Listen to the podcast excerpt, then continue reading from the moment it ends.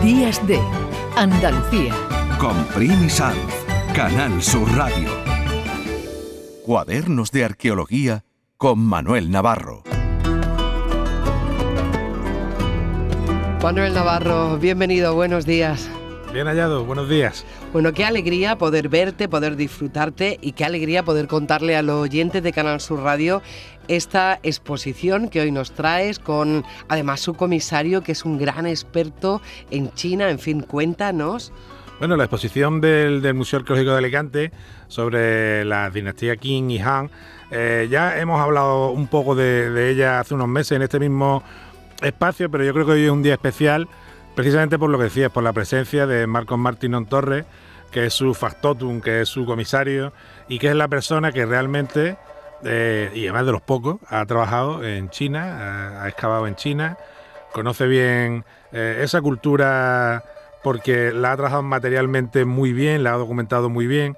Eh, nos va a hablar de cosas muy interesantes como de la población, del, del propio mausoleo, que es una cosa impresionante que él conoce en persona y bueno, yo ya lo que tengo son muchas ganas de saludarlo y dar la palabra que él es el que sabe, claro.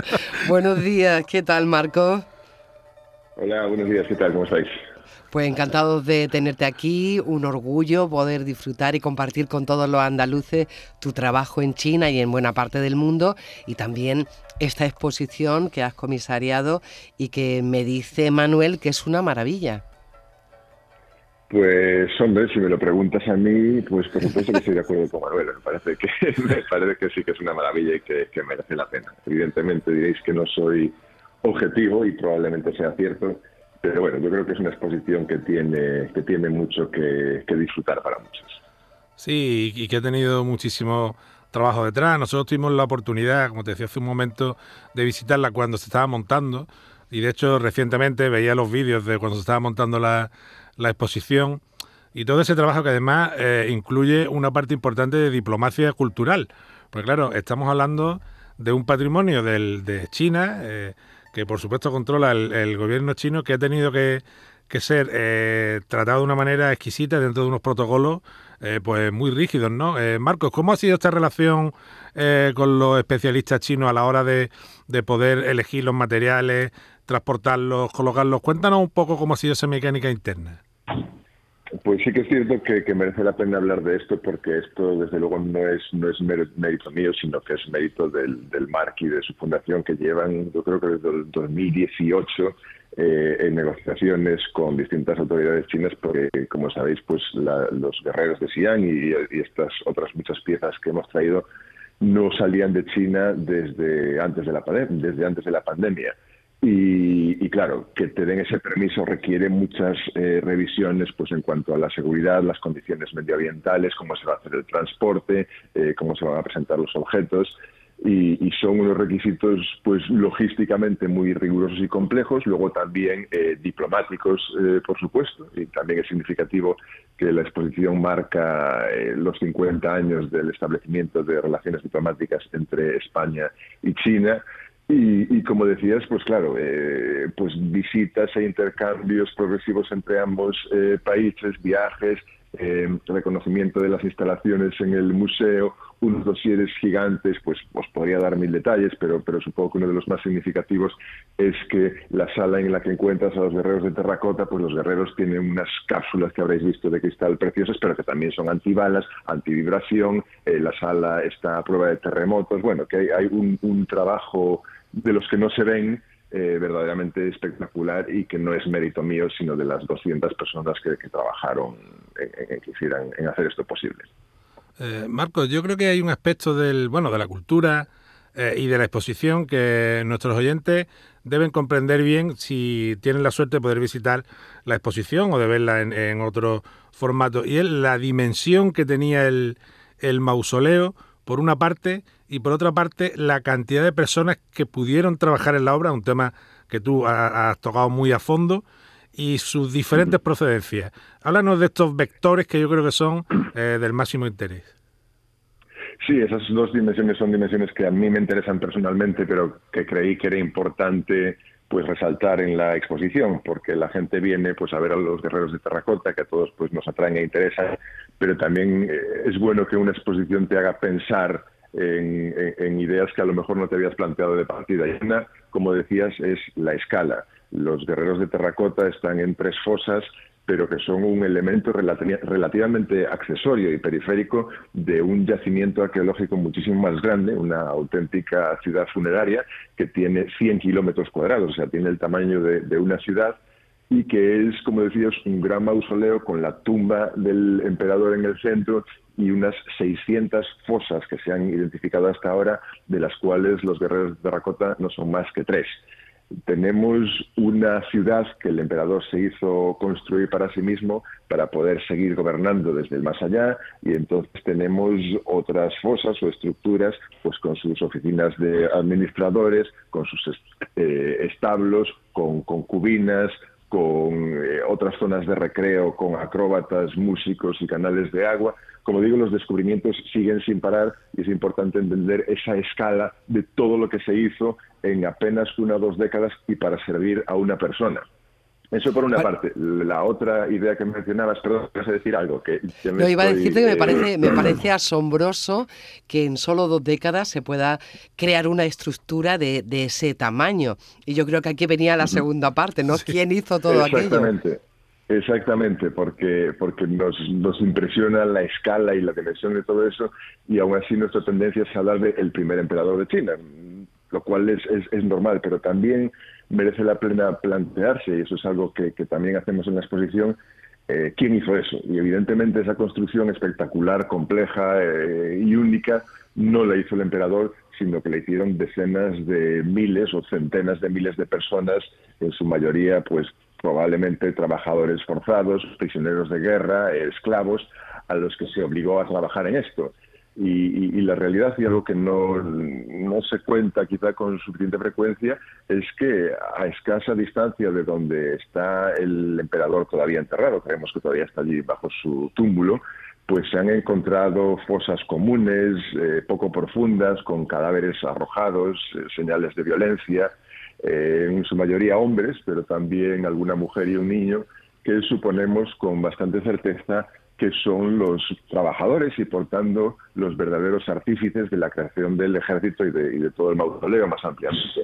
Y entonces hemos querido darles visibilidad también en la exposición. En la misma sala en la que están los propios guerreros, eh, pues tenemos un gran eh, monumento que trata de memorializar a estas personas y de hecho demostramos también, pues eh, presentamos análisis, análisis genéticos de algunos de estos restos humanos que demuestran, tal y como se suponía, que vienen de distintas zonas de China y que probablemente fueron, pues esos prisioneros de guerra traídos a medida que se conquistaba el imperio pues para subyugarlos, pero también humillarlos y demostrarles quién tenía el poder.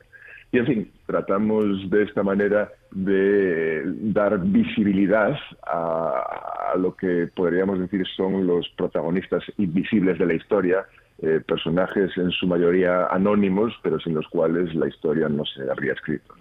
Eh, Marcos, el emperador cuando ordenó construir su mausoleo eh, hizo un mundo, construyó un mundo mi pregunta es, ¿es un mundo a imagen y semejanza del mundo que él mismo disfrutaba de su palacio, de su corte? ¿O lo que manda a reproducir es un mundo ideal? Pues es una, una, pregunta muy, muy buena, porque sí que es cierto que el, mausoleo del primer emperador eh, claramente forma parte de una tradición con mucho arraigo en China y es la de aquellos que podían permitírselo llevarse a la tumba aquello que necesitarían para seguir viviendo en el más allá. Entonces ya desde antes del emperador eh, la gente pues sacrificaba, porque en común generalmente se enterraban con objetos y animales reales y se llevaban sus bronces para hacer rituales, se llevaban comida, se llevaban a sus esclavos y concubinas, se llevaban a sus caballos. Y, el emperador, el primer emperador, lo que está haciendo es esto, por una parte a una escala bestial, porque su, poder, por supuesto, es mayor que el de nadie, y por otra, lo que empezamos a ver, que es una tradición que también, una transición eh, que ya llevaba, eh, bueno, varios siglos casi en, proceso, y es que progresivamente se sustituyen eh, objetos y personas y animales reales por representaciones de cerámica. Y entonces el ejército de terracota, pues unas generaciones antes del primer emperador, se enterrarían con eh, personas de verdad, pero ahora se sustituyen por réplicas de cerámica. Lo mismo sucede con instrumentos de musicales que anteriormente era de bronce y ahora se hacen de cerámica. Eso por una parte pues denota un cierto cambio de la concepción religiosa, eh, que pasar de pensar que tienes que llevarte al más allá eh, objetos y personas reales y luego aceptar que con llevarlas de cerámica ya está, pues es significativo. Pero más allá de eso, como decías, es interesante plantear si aprovechando que tú creas tu mundo funerario para la vida eterna, si lo haces de una manera aspiracional o idealista. Un aspecto yo creo que bastante obvio y que todos los que visitan la exposición lo notan es que los guerreros probablemente son un poco más altos de lo que habrían sido en su momento. Es decir, eh, además son todos distintos, ¿no? Eso es una cosa que seguro que a los oyentes les interesa mucho, esa curiosidad de saber que cada soldado es distinto uno de otro. Pues sí, hasta donde hemos podido saber de los eh, 2.000 guerreros que se han excavado hasta ahora, más o menos, y hay, se supone que, otros 6.000 todavía sin, sin excavar, pues se han hecho diferentes estudios eh, computarizados, mirando ejes biométricos, mides pues, el tamaño de los ojos, de la nariz, eh, demás. O hemos hecho también, empezado a hacer modelos tridimensionales para luego hacer estudios de morfometría geométrica y todavía no hemos encontrado dos gemelos, todavía no hemos encontrado ni siquiera dos partes de guerreros que se hayan hecho del mismo molde. Es, es verdaderamente increíble, sí.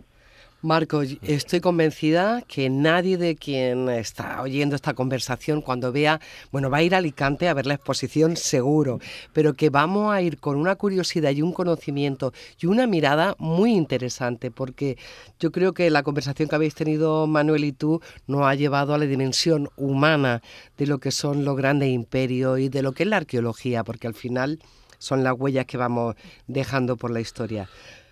Habrá que decirle con mucha pues pena adiós a Marcos. Pues sí, y mandarle un fuerte abrazo, que no sé por qué dónde anda ahora, porque este catedrático de Cambridge, que se mueve por medio planeta, nunca sabe uno dónde lo pilla. Bueno, en Andalucía te esperamos, Marcos. Nos encantaría que esta exposición estuviera aquí, pero realmente vamos a hacer todo lo posible para ir hasta el Museo Arqueológico de Alicante. Marcos Martinón Torre, el comisario y catedrático de arqueología en Cambridge, un español para sentirse orgulloso. Manuel Navarro, otro español y andaluz para sentirse andaluz. Felices fiestas, Manuel, que nos veremos por aquí. Marcos, felices fiestas también para ti. Y a vosotros, feliz Navidad. Y nosotros volveremos después de este avance informativo. Ya tenemos aquí a nuestro compañero preparado. Dentro de un momentito vamos a saber qué ha ocurrido, lo último que ha ocurrido en, en el mundo, en España y por supuesto aquí en Andalucía hasta ahora.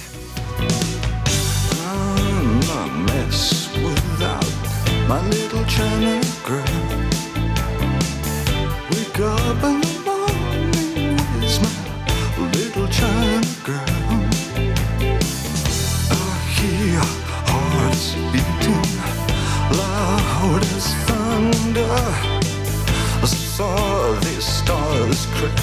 star